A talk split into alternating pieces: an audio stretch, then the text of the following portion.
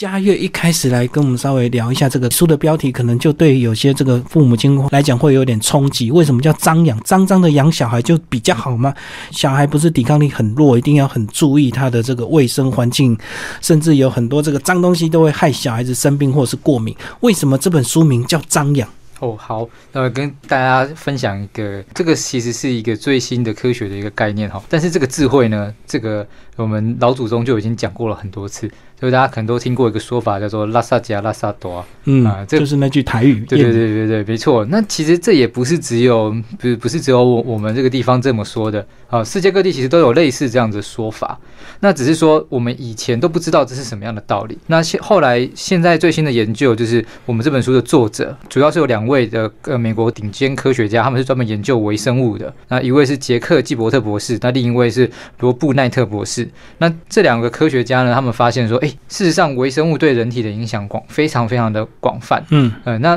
事实上，我们它并不是说只是那种，呃，会带来细菌感染的那种对我们不好的细菌而已。我们人有很多时候都需要跟细菌跟我们体内的微生物共生共存。那如果我们没有办法达到一个平衡的状况，很容易就被感染，也很容易就有过敏跟这些状况。那回应。主持人问的，哎，那小孩子感觉起来好像很脆弱。现在很多父母都拼命的用什么防菌啊、抗菌啊，嗯，然后掉东西掉到地上以后就说脏脏啊，不要捡来吃啊，不要放到嘴巴里面啊。哎，这件事情父母都会去避免。但事实上，我们科学家的科学研究发现，对人类来说，你如果要打造你身体的免疫力，最关键的就是零到三岁的这个阶段，关键期啊。对，所以如果事实上是你反而让小孩子保护得很很干净，他体内从来没有去接触其他的细菌，或者跟外面的世界再多一点互动，建立一个新的关系的时候，那你的小孩的免疫力很可能在三岁以前会非常的不健全，那导致他也许以后长大，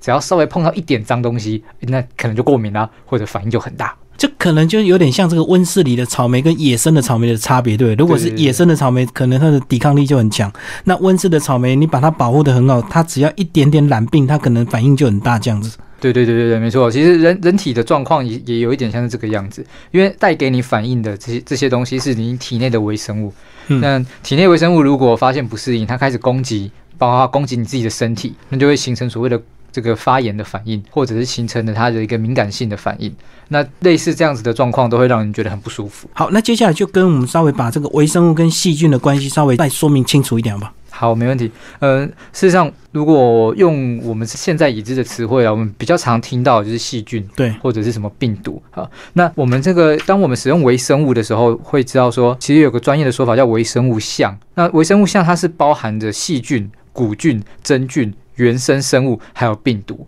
就这些肉眼看不见的小东西，我们通称它都是微生物像。所以微生物的范围比较大，细菌只是其中一部分。对对对，而且细菌跟什么古菌，它的那个基因的差异，其实比那个人跟树的差异还要大。嗯，就是不要以为它都是微生物，看起来好像是亲戚，很小就很像，就对。对对对对，他们只是都看不见，但其实在科学的分类来讲，他们是天差地别的生物啊。所以大家可以想象。嗯，在你所看不到的这个世界里面，这些与众不同的、差异性非常大的生物，它在你的身体里面，在你外面的世界，那他们不断的跟你互动，这是一个很很有趣的状况。只是，嗯，过去可能大家都会觉得说，哎，那个细菌不好，但其实你每天都跟细菌一起生活。那另外一个概念呢，就是为什么在零岁到三岁是这个所谓的这个教养的这个黄金期，也就是说，在小孩刚发育这一段这个精华的时间，如果让他适当的接触一些所谓的细菌的话，其实对他往后是影响非常大，是不是？呃，对，所以当然这边呃，我们科学家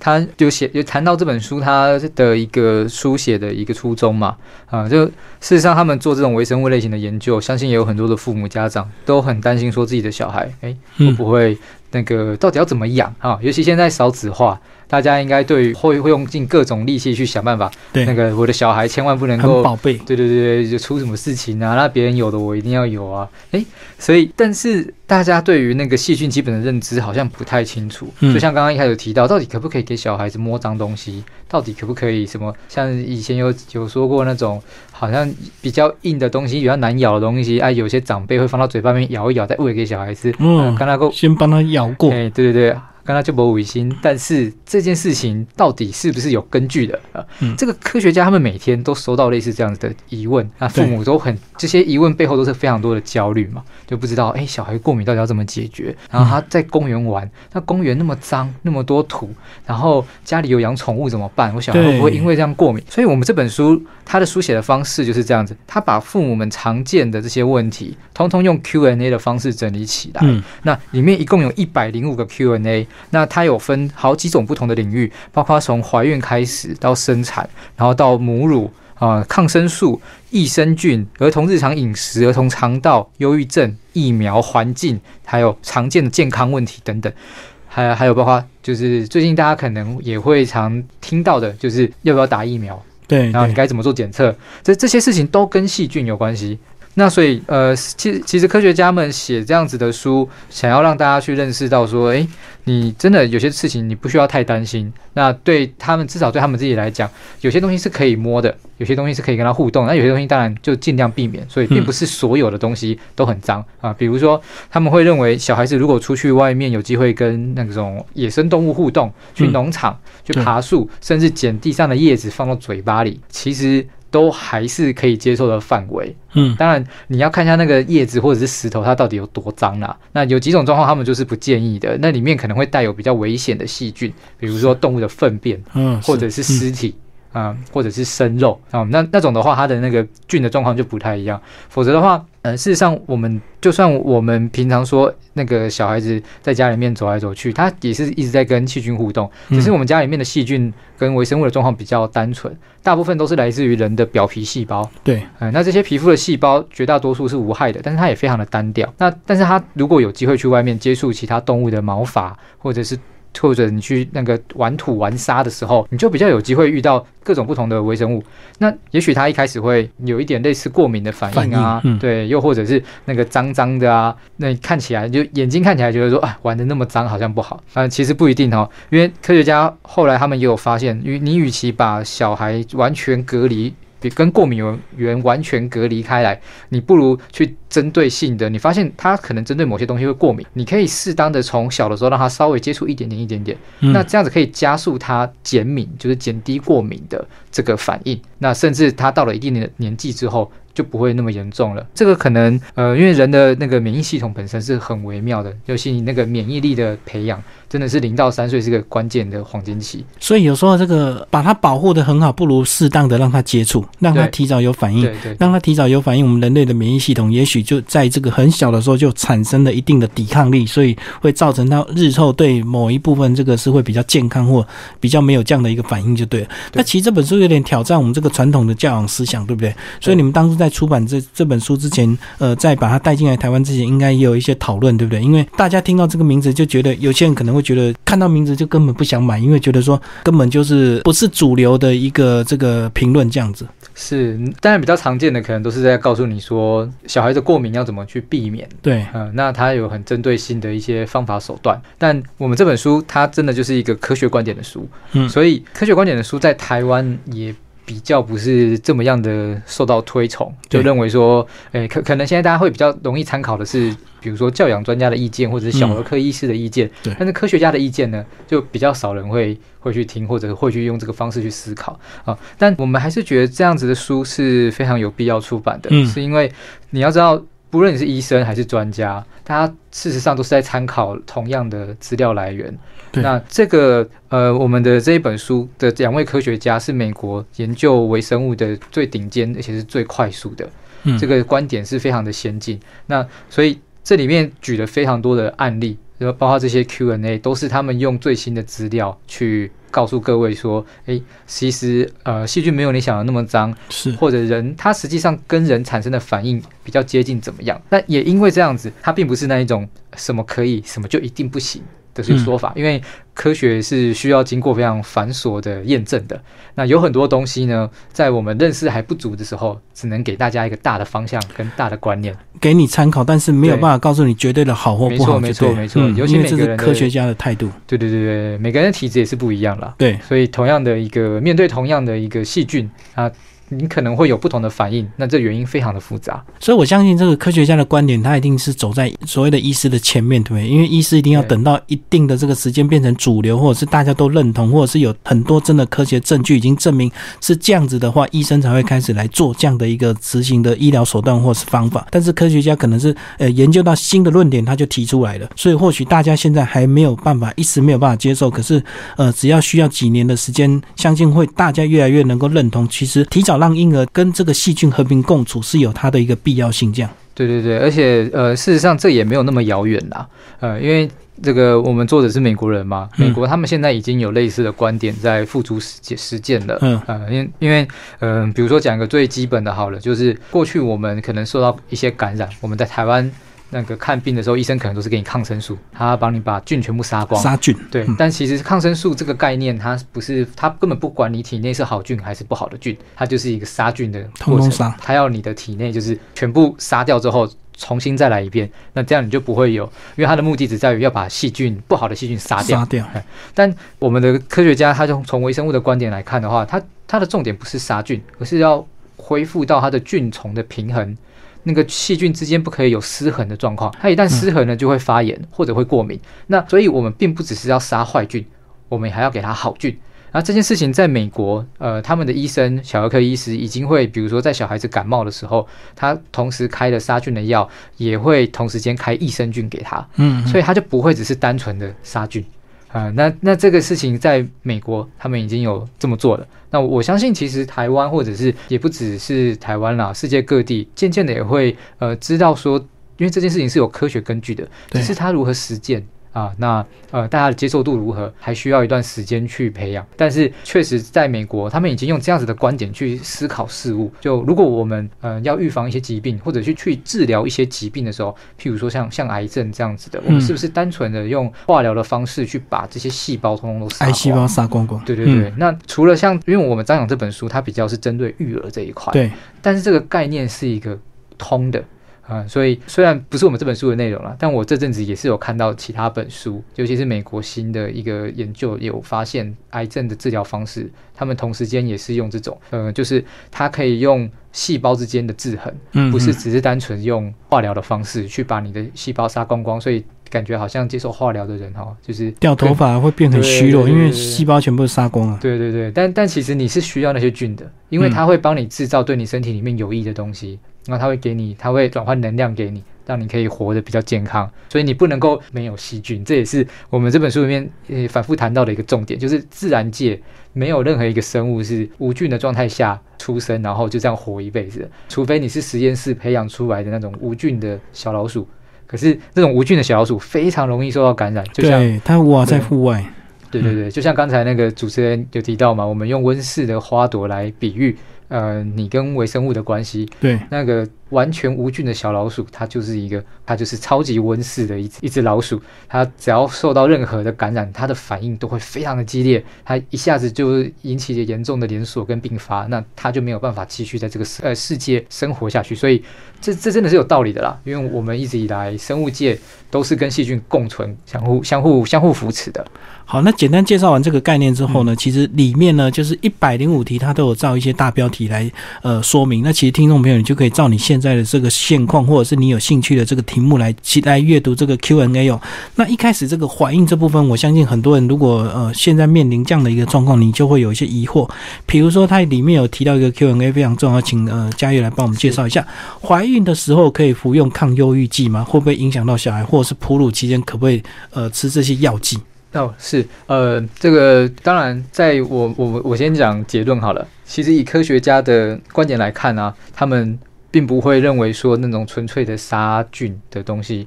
杀直接破坏你体内微呃物种平衡的微生物物种平衡状态的药，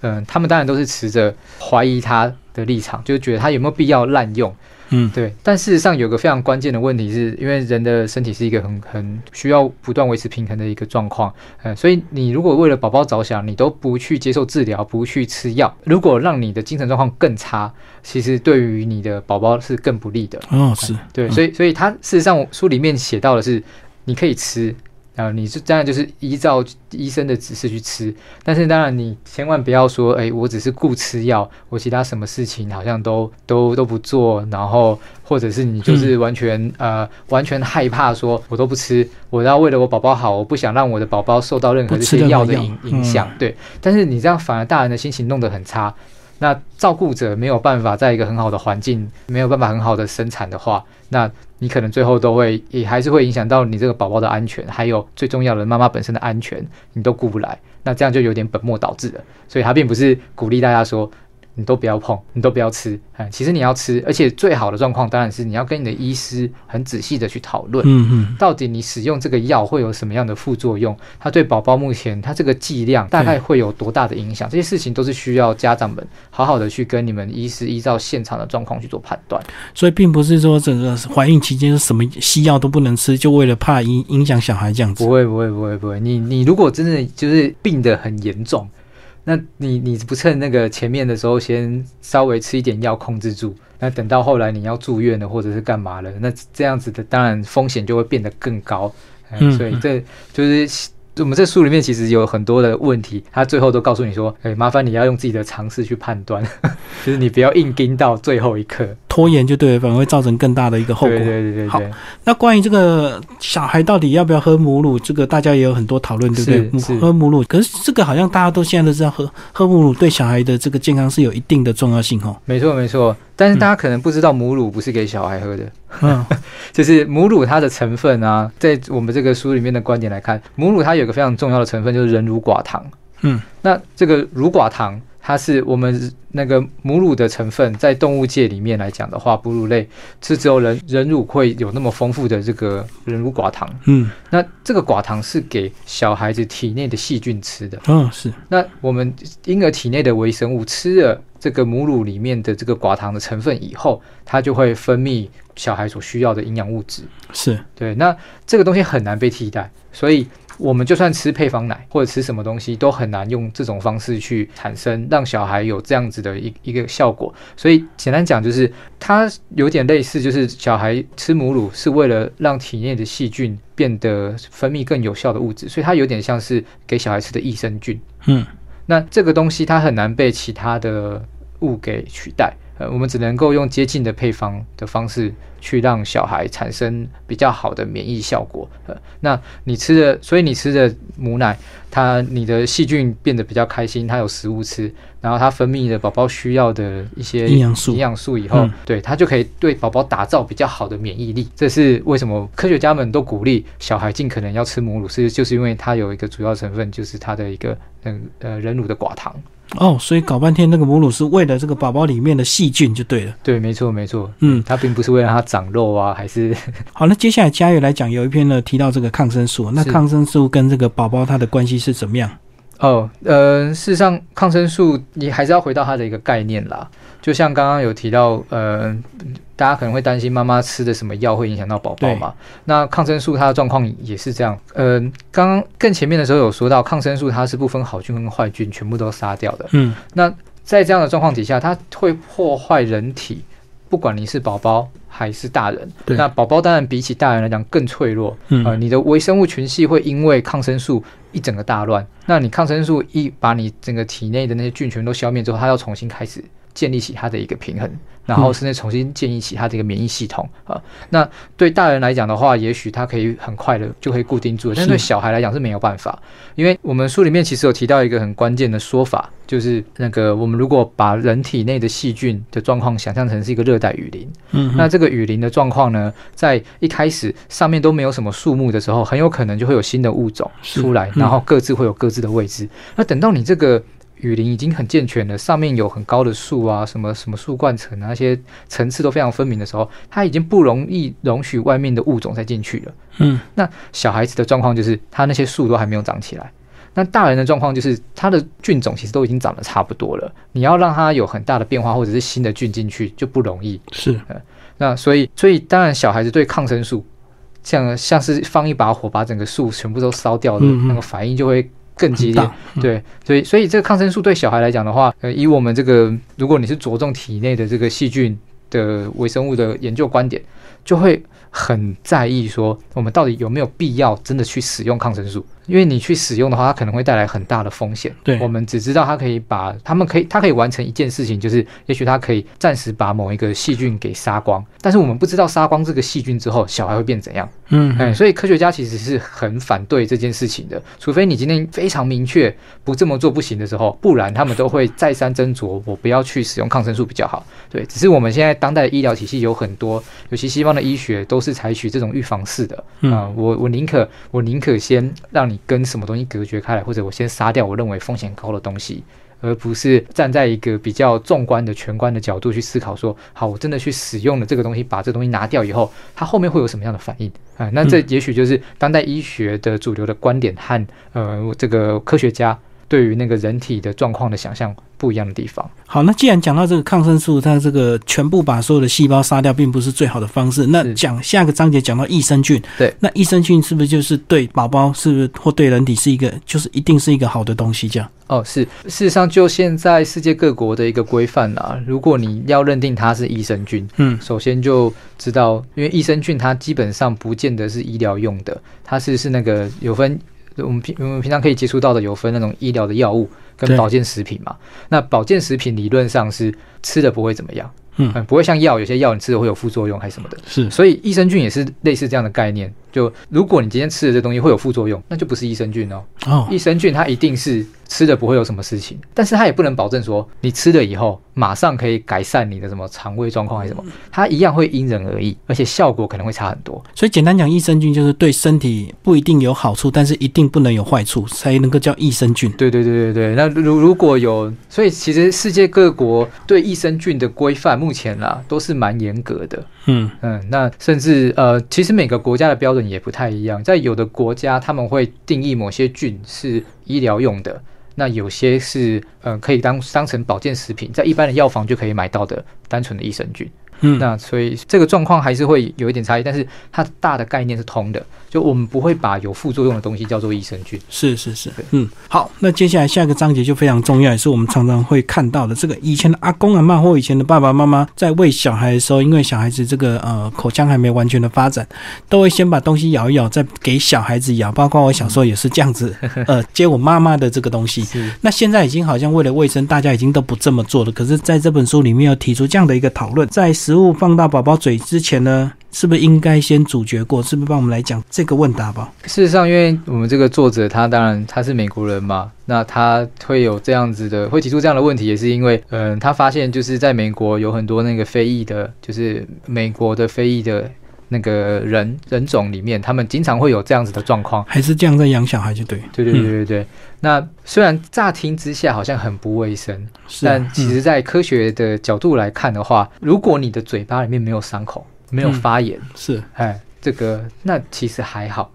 哎，他们反而会认为说，宝宝因为大人的咀嚼过后的关系啊，那个你的口腔里面的细菌跟其他的细菌，那个基本上是没有那么大的危害的，只要它没有病变，嗯，呃，这个再三重申哦，就是你没有什么嘴巴没有伤口。啊，没有化脓之类的，你只是单纯的这样咬过给宝宝，那就是一个细交换细菌的过程。嗯，那你交换细菌、交换微生物，对小孩来说，它有增加了一些新的刺激的来源。那这样子新的一个刺激的机会，反而可以让他也许有机会体内的微生物去辨识、辨识外部的微生物的机会更多，以后可以长得更好，免疫力可以更高。这就有点像，其实书里面有类似的观点，就是像家里面如果不是只有一个小孩的时候，他有很多哥哥姐姐。嗯啊，那年纪可能不会差别很大，他们会一起玩。那如果有一堆有一堆小孩，应该会经常看到那种状况，尤其一堆小孩在外面玩，就会看到那个大大一点的小孩，可能手脏脏的，就把他摸过的东西塞到小的小孩的嘴巴里面，嗯，或者是就跟他乱亲乱抱，有没有？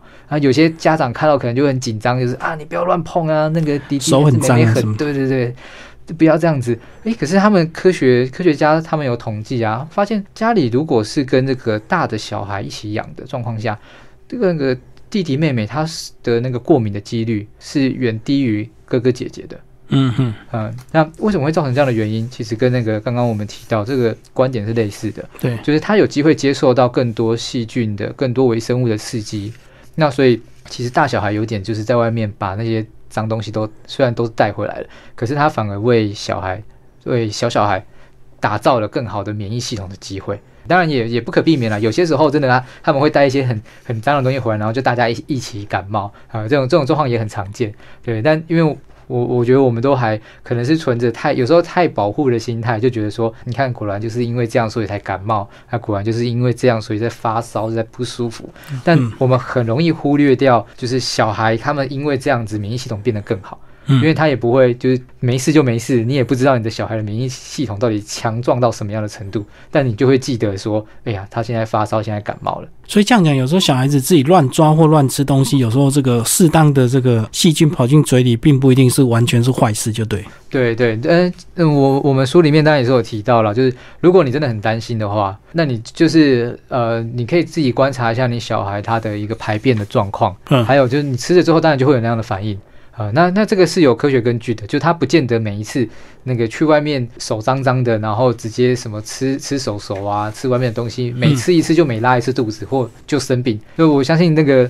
听众朋友有些可能有育儿经验啊，或者带过小孩。你就知道他他也许这么做十次，是他可能也许有有一两次，你你就会怀疑是不是真的吃到脏东西。可他绝对不是每一次吃这些脏东西之后，他每一次回去都给你肚子痛啊，还是干嘛的反应就对。对对对，其实并不见得。所以所以他其实也不是我们所想象的这么恐怖，也不用感到那么样的呃压力这么样的大。那这本书呢，总共分为十四个章节，那总共一百零五题哦。关于这个呃宝宝跟这个细菌互动的一个关系，到底哪一些事情是有关系，哪一些哪些事情是没有关系的？听众朋友有兴趣可以找这本书好好的来读。最后佳玉来帮我们总结一下这本书好不好？在呃你们从出版到现在读者的一些回应，我相信有一些人可能能接受，有一些人可能也会也会觉得这个观念对他们蛮冲击，对不对？是是是，呃，事实上，我觉得我们做这样子的书，就是希望告诉听众朋友、读者朋友们一个很很重要的事情，就，